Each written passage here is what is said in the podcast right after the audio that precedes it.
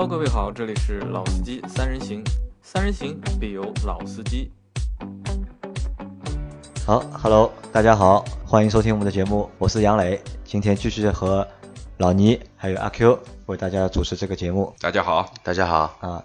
然后这期节目我们会聊什么呢？就是前几天我们收到了一个听众的评论，就是私信给我们嘛，说我们之前聊了很多就是日本车的，然后我们聊了日系三强，然后也聊了日系五小强，对吧？本来这集想说就是雷克萨斯、英菲尼迪和讴歌的日系的三个豪华品牌，呃，日系的三个豪华品牌的，但那个小伙伴就给我们提意见了，他说能不能让我们就是去聊一聊就是韩国车。对吧？我也不知道那个小伙伴是出于什么心态，他原文是这样说：让我们聊一聊萨德和韩国车。那行 好像萨德我们还没有办法聊这个问题，有点有点有点。我们下次要开一个军事类节目。对，我觉得他有点捣蛋的心想法啊。其实我们其实之前因为聊了日本车嘛，其实我也一直想做一期节目，就是我们可以聊一聊韩国车，但。聊什么呢？就是这个问题我也考虑嘛，就韩国到底有什么好聊的，对吧？所以我为这期节目，我们我取了个名字叫“为什么我们都不待见韩国车”。这这可能也是和当下的就是大家的一些就是想法和心态也相对来说也比较符合嘛。当当然，我和就是。那个政治事件我们会分开嘛？就我们只只谈车，对？不谈其他的事情。其实如果光谈车的话，韩国车这两年其实在中国的市场是萎缩了非常非常厉害。你说进口现代好像去年也不知道前年吧，已经是完全退出中国市场。也就是说，之前一些好的像劳恩斯酷派，包括像一些它一些进口的一些车型，全部都没有了。劳恩斯也没有在中国再重新卖过。那我们先这样，就是我们三个人嘛，对不对？大家每个人先谈一谈，就是对韩国韩国车的一个看法，或者是在你眼里面韩国车是什么情况，是什么印象，好吧？因为前几期节目老倪说的都比较少，所以这期我们要让老倪多说一点。老倪先开始。好啊，呃，我们这个选题啊，应我们听众的要求聊一聊韩国车。那么老倪老倪先从老的韩国车聊起吧。那我觉得对于韩国车的印象，呃，老倪是这样认为的，就是开新不开旧。什么意思？就是你可以去开韩国的新车，就是如果它是一辆新车的话，你觉得开韩国车还可以。但是你会发觉，就是说韩国车，呃，如果说你一旦开旧了以后，它的毛病很多。第二个，呃，韩国车的油耗相对比较大。为什么呢？还有一个需要需要讲的，就是说，呃，我们说的，那我问一下，韩国车的油耗高还是美国车的油耗高？嗯，我们这样讲吧，应该说韩国车和美国车其实还是有些渊源的。等会儿我们到后面一段，我们再把这个东西剖剖细。现在只是说说粗粗的对韩国车给一个印象吧。那么老倪的评价就是开新不开旧，啊，可能毛病稍微多一点，油耗高一点。然后呢，最主要的呢就是说可能。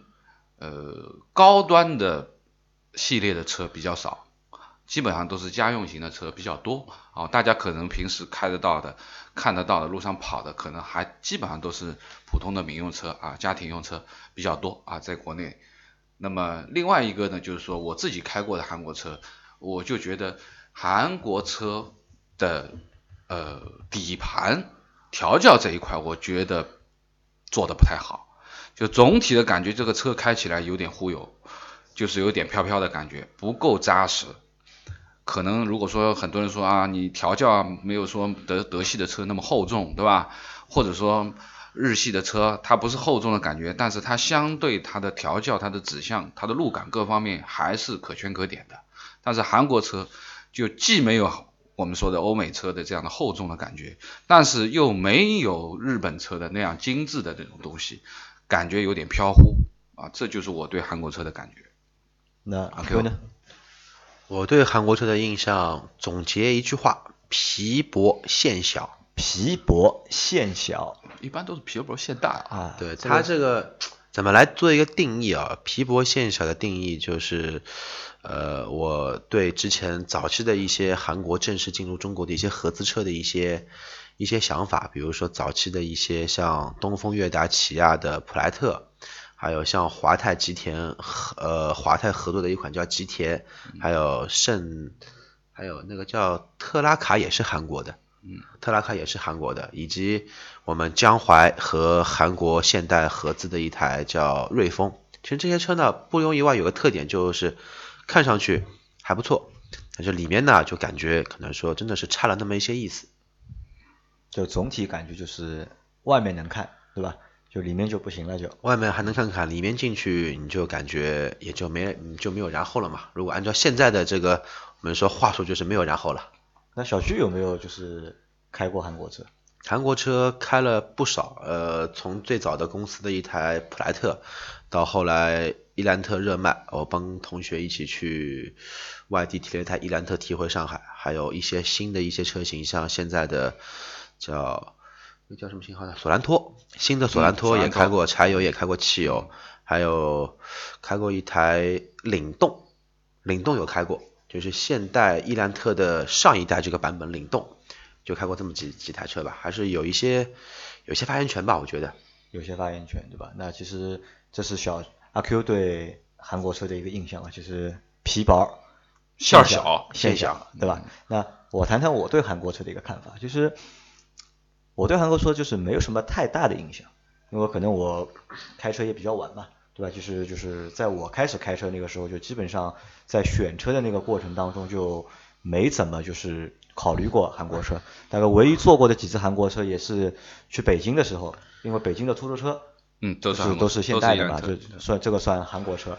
然后我有个好朋友，就是他有一辆好像是塞拉图，手排的，因为那个时候是大学刚毕业嘛，他就买了嘛。然后觉得我觉得他还蛮蛮厉害的嘛，那个时候能够有钱去买辆车。然后其他除了这之外，可能我脑子里就没有什么就是太大的一个。韩国车的一个概念，我能够知道的品牌可能也就现代，然后起亚，嗯，一家人家，一家人家啊，合并了，这是一家啊，我还不知道对吧？那这可能就我就脑子里就大宇啊，大宇，因为大宇这个老黄历了嘛，已经对吧？大宇也没有啊，现在的公交车都是大宇的啊，公交我们现在乘用车嘛，我们现在说的是轿车嘛，对吧？那其实我脑子里对韩国车其实没什么就是太大的印象，然后呢？哦，可能还有一个印象是什么呢？就是我以前我记得我刚开公司的时候，在刚创业的时候，就是我们做一家客户，我们在服务一家客户嘛，然后那个时候做的还蛮好的，然后客户有一天问了我一个问题，他说你你每次来我们公司开会，你车停在哪里？因为那个时候我没开车嘛，我没有车嘛，我都是坐地铁去的嘛，然后我说我没有车，我我们每次都是坐地铁来的，然后他就说你一开公司怎么会没有车呢？那我说开公司和有没有车好像没有什么就是必然的联系，然后他好像就那个时候就 蛮蛮鄙夷的吧，嫌弃啊，有有点有点有点这种鄙视吧，或者他可能觉得我们比较穷啊，连车都买不起啊。然后那我说你你有车吗？他说我有呀。我说你开什么车？我有伊兰特。他不是伊兰特，他是千里马，起亚的千里马。嗯。他妈的，我本来还以为他有一辆什么好车，然后他只是开了一辆就是。千里马哦，千里马我也开过，开过一段时间，开过一个月那个车子。那然后我对就是我对他这个人的就是印象又不太好，因为他对我印象也就从那次之后，他对我的印象也不太好，然后我对他的印象也不太好。买不起法拉利，买个千里马。对，然后偏带的就是可能就是我对就是千里马那辆车 也没什么好，因为其实千里马那辆车很难看。对吧？其实它这个比例就是很奇怪的嘛，就跟那个时候赛欧比例差不多。对，那么小的一辆车硬要去做成就是三厢的，其实就很很奇怪的，就是对吧？其实那个那个可能就是我我脑子里面仅有的一些对于就是韩国车的一些印象，相对来说就是没什么太大印象。有印象其实也不是也不是什么 好的印象吧，我觉得。那阿 Q 啊，因为阿 Q 和老倪就是你们两个人就是可能就是接触韩国车会接触比较多一点，然后接触间。接触时间也比较早，那你们和大家说一说，就是谈一谈，就是韩国车就是在中国的一个发展的情况，到底是他们的一个轨迹是怎么样的？因为可能现在就是很多小伙伴和会和我一样，都对韩国车比较陌生，或者是没有什么印象。那你们来和大家就是分享一下，就是和和大家来说一下韩国车在中国的发展的一个轨迹和一个现状是怎么样的。呃，我觉得我们要说韩国车在中国的发展之前，我觉得可以简单的先聊一聊，就是说韩国车整个它的汽车工业这一块，韩国其实呃应该是蛮久的。我们说五零年代、六零年代的时候，韩国车才开始逐步逐步从最早的，就像我们合资的自主品牌的车一样，刚开始也是通过呃原原那个那个那个原件的采购进来拼装，然后都要逐步到合资，然后再自主生产，到现在。那么应该说。韩国车其实进入中国时间也蛮长一段时间了。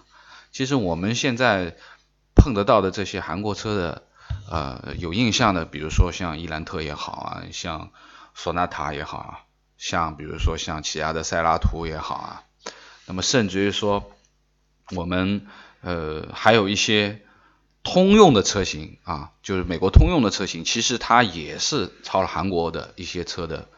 壳子底盘啊，包括其实我们在在中国卖的很好的，我们说凯越，其实它也是抄了韩国大宇的啊一个底盘，包括景程老的景程其实是韩国那个美男爵的那个底盘，包括呃 HRV。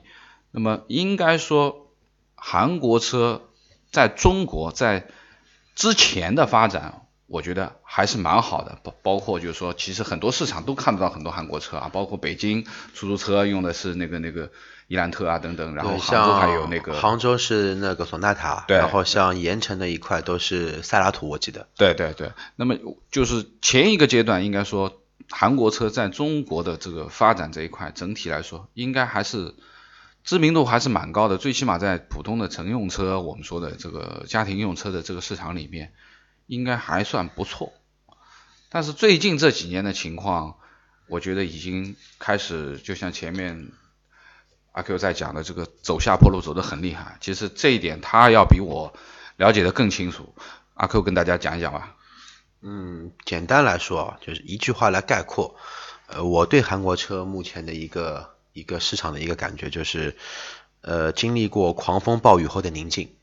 为什么说狂狂风暴雨呢？因为在两千年，我们说中国人开始有这个意识，买一台家用车的时候，其实那个时候韩国车是最出色的性价比首选。对，那个时候新三样、凯越，美国车人家公认它呃油耗高，呃那个可能说毛病比较多，其实他们不知道这是台韩国车。对，呃然后那个时候有一台叫马自达福美来，因为那时候马马自达还是跟那个海南在做一个合作。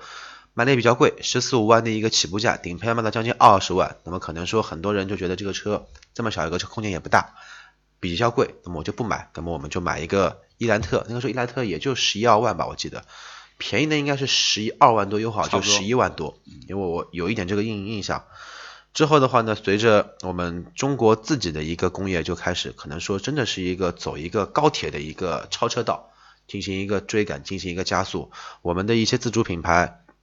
有了自己的变速箱厂、发动机厂，以及我们已经有了整车制造的一些能力之后，其实韩国车的一些特点，可能说就消失殆尽了，优势没有了。对他之前的一些优势，就可能说他们是这样来进行一个客户的话术的一个训练啊。我举个例子，呃，你别克有呃机械防盗，有双气囊，有四门电动门窗，有天窗，有真皮座椅，对吧？没关系，我给你加一个 DVD。嗯，我给你加一个座椅的那个加热，或者说我给你加个胡桃木的内饰，我气囊从两个给你加四个，那么你肯定会买我车。然后，嗯，可能说我的平台没有大众这么好，没有关系，我把车做了大一点，价格做了便宜一点，因为中国人对动力要求不高，没关系啊，我把你对于尺寸的要求，发动机呃一点六、一点八、一点六，那么我只做一点六的。你像伊伊兰特之后只卖一点六的，一点八基本上是没人买的。然后你像在之后的索罗纳塔都是一点八的，也没有二点零的，但是同期的别的品牌都是以二点零为主这样的一个动力。嗯，然后再往后说一个五年十年，就是韩国它自己的一个制造能力，可能说还是有一点停滞不前，可能说由于内斗，现代跟起亚的纷争最后合并，但是这个时候中国人就是赶上进度了。你像现在你。不管哪个小伙伴买一个哪个档次的车型，你一般不会去考虑买韩国车，可能说你最后才会想到，哦，原来现代啊、起亚啊新推推出这个车子还不错。那其实就小阿 Q 的意思，就是因为韩国车其实从就是两千年开始，对吧？就是两千年开始，就是在那一段时间，就是中国就是家用轿车开始普及的那段时间里面，它其实是是尝到了就是一个甜头，对，因为它可能因为它的造价和性价比它的就是很高，就是它的性价比相对来说对比那时的就是其他的，比如品牌的说美国车车也好，要低百分之三十左右。日本车也好，都要更便宜，然后配置可能会更好一点。因为那个时候是解决了我们有车跟没车的区别，现在我们是要挑一台好车，其实这个就它的优势就是基本上是消失殆尽了。还有就是韩国车是应该来说合资车里面最早呃采取几代同堂的销售。几代同堂的销售，你从伊兰特开始说，从伊兰特到悦动到领动到朗动，现在是四代车在一起卖，可能说伊兰特终于没有了。从索纳塔到索纳塔 NF 裕翔开始，呃，到现在的索八索九索八索九还是在一起卖。那我问一下，就是因为阿 Q 你是从事就是汽车销售的嘛，就是嗯像这种一个车型几代一一起在卖，这个是好事还是坏事？就背后是什么东西？我个人觉得这个肯定是一件不是很好的事情。为什么呢？如果说一个款式的车型在短短的十年间已经推出了四代车型，也就证明他们的前几代车型是完全失败的，不成功，嗯不，成功才会急于推出下一代车型。往往在下一代车型的推出的时候，它没有很长的时间的一个测试和路试，所以说在某些地方它有一些不可预见的因素，而且它没有很多的新进的一些技术含量，把它引进到我们的车上面去。你就说现在的新的现在的车型，它主推是 1.6T 加它的双离合变速器，但是实际上在售的所有车型百分之八十吧，还是老的自然吸气的2.0的、1.6的、1.8的。那其实韩国车在中国，其实我们客观的说，还是风光过蛮长一段时间的，对吧？曾经风光过，那就是我们现在细数一下，就是韩国车有哪些亮点？就像前面讲的啊，就是应该说在零零年代的时候，韩国车的性价比，那这个里面就体现出它的配置了。要同等的配置，如果说你选择韩国车和日本车，那肯定日本车要比它贵几万，价格一定是这样子的。甚至于说贵了几万以后还没有比它低还还没有韩国车某一个特别的配置，对不对？就是说他其实，在摸人的心理这一块东西，就是在那个年代的时候，啊，他的这些配置也好啊，各方面也好，就是很多人还不太去追求太多的那个时候，就是是很好老倪，我打断你一下，其实我想说的就是，我突然间想起来一个词，就是韩国人在那个心那个时候已经摸透了中国的心理，嗯，就是爱捡便宜，包括现在也是一样。对就，是会出一些就是相对来说便宜的车型，然后技术含量不高，但是配置高。嗯，对啊，配置很高啊，电动门窗啊，啊，音响啊，对不对？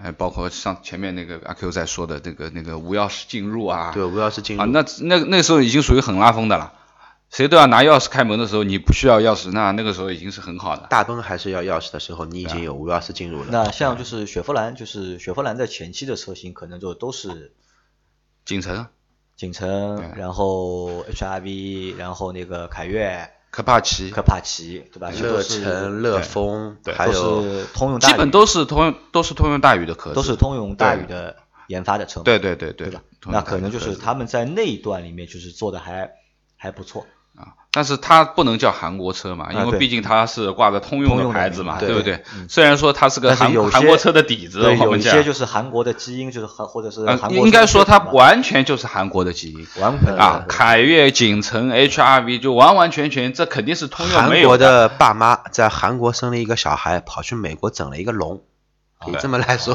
这这这样理解，对吧？对，但是他如果说把它挂成韩国的品牌，我估计就销量不行了，对不对？那还是品牌就，前面我们说了嘛，就可能韩国车的优点就是在那个时期的优点，可能就是性价比高，对吧？就是就是性价比技术含量虽然说不高，但是配置高，配置极高性价比高，性价比对吧那这是它的一个亮点嘛？那嗯韩国车有没有缺点？缺点我前面已经在讲了，就是呃，第一个油耗，油耗，嗯，第二个毛病多，毛病多，嗯，第三个老车，新车没问题啊，老车发动机的漏油情况很多。这个其实并不一定是韩国车的缺点，其实美国车也是这个问题。老的美国车也是漏油非常的厉害，因为毕竟就像通用大宇，其实韩国车求其实还是美国的底子啊，我们说美国移植过来的，那么它所有的这些通病，其实韩国车都有，都有。还有还有什么可以补充的吗？韩国车的缺点，我觉得有一个可能一定要说一下，就是它相对来说的一个车身，我们从机械机械这一个角度来说，首先老倪说了，机械结构上可能说不是很耐用，比较会多的毛病。那么我就从框架上面来说一下，韩国车普遍的一个问题就是，呃，不管是蒙皮还是主梁还是车身框架结构的强度，其实是同级别内是在那个时段内其实是偏低的。而且这个偏低是偏低了不止一点点。其实这个东西呢，可能说呢，我现在手上没有详细的数据能查到，因为我电脑没电了。呃，但是在我那个时候做售后的那个经验告诉我，呃，在同级别呃在同一段时间内的同级别的日本车跟韩国车，其实韩国车的框架结构是做了很弱的。呃，举个例子，什么例子呢？呃，所有的车都都有的一个东西叫做防火墙，是在你的油门踏板跟正时刹车踏板之后的这一块铁皮墙，它的作用是起到隔音、隔热以及增加你车身结构框架的这一个方面。那个那个时期的韩国车，你可以很明显感觉到一个东西，刹车软，刹车软，刹车软，它并不是说因为它刹车的真那个真空棒的自由行程过长，而是因为这一块防火墙铁皮太薄了。它防火墙软，所以会会导致你重刹的时候，防火墙有一个联动，你的感觉的脚感是很软。我从这么一面来说，原因是什么呢？原因是技术上面的落后呢，还是工艺上的落后？其实，在那个时候的车身框架的结构没有现在可能说标准这么多，防火墙又不是一个受力件，那可能说在某一些看不到的地方，它就给你做一些试定，呃，试呃怎么说呢？呃，减减减配吧，可以可以这么说。减配。对，还有就是说同同期的一些我们说蛮真正的美韩呃嗯德美系车，在底盘上面肯定会有一层我们说喷涂喷涂的涂料，它可以隔它可以隔热防潮，又可以防止你一些石子的一些飞溅，起到底盘的保护。当时的韩国车，我记得至少伊兰特、索纳塔还有呃千里马，甚至于说后来出来的索纳塔玉香都是没有的。都是没有的，而且相对来说，呃，变速箱大家开始用五速，用六速，它还是用四速，好不容易开发出来了一个六速，可能说匹配了好多年，才刚刚达到它的理想的一个结果。我还是认为呢，韩国车它的一个技术研发能力，哪怕现在来说啊，它并不是最强，可能说没有中国的一些企业，没有吉利、奇瑞来的这么强势，没有那么强势。那其实阿 Q，你前面的意思是什么呢？就是在那个年代，对吧？虽然说它东西不怎么好。其实我觉得你还是想表达意思，还是东西是并不怎么好嘛，就是能偷工减料的尽量偷工减料，对吧？就造但是卖的还对，打造一个相对来说看上去性价比不错的那种，就是假象也好，或者是状状态也好，但是在那个情况下，它其实卖的还是不错嘛，对吧？理论上它应该卖的还是不错，它还是赚到钱了嘛。那那我们所以说放到现在来说，因为这个是可能是十几年之前的事情嘛，那我们就是说现在近五年或者近三年。韩国车的情况又发生了什么变化？呃，他们的技术革新了吗？应该这样讲吧。革新了，革新了，革新了一部分，革新了一部分。呃，我们在聊这个话题的时候，我也去翻了一些资料啊，就是说我们前面讲了老的韩国车有这么多的问题，皮儿薄等等等等等等的问题，但是说实话，那个时候销量还不错，只能说明什么呢？那个时候大家的选择余地少。当时的时候，第一选择的余地比较少。第二个，那个时候作为我们说汽车工业刚刚国人刚刚开始有四个轮子的认识的时候，他其实对于太多这些素质上的东西不太去考虑的太深，而是更多的考虑于价格，考虑于比较实惠的东西。啊，的确，所以说那个时候的韩国车销量很好，但是现在最近这几年韩国车反而销量这么差，但是我查了一下资料啊，就是美国有一家汽车的网站，呃，发了一个排名。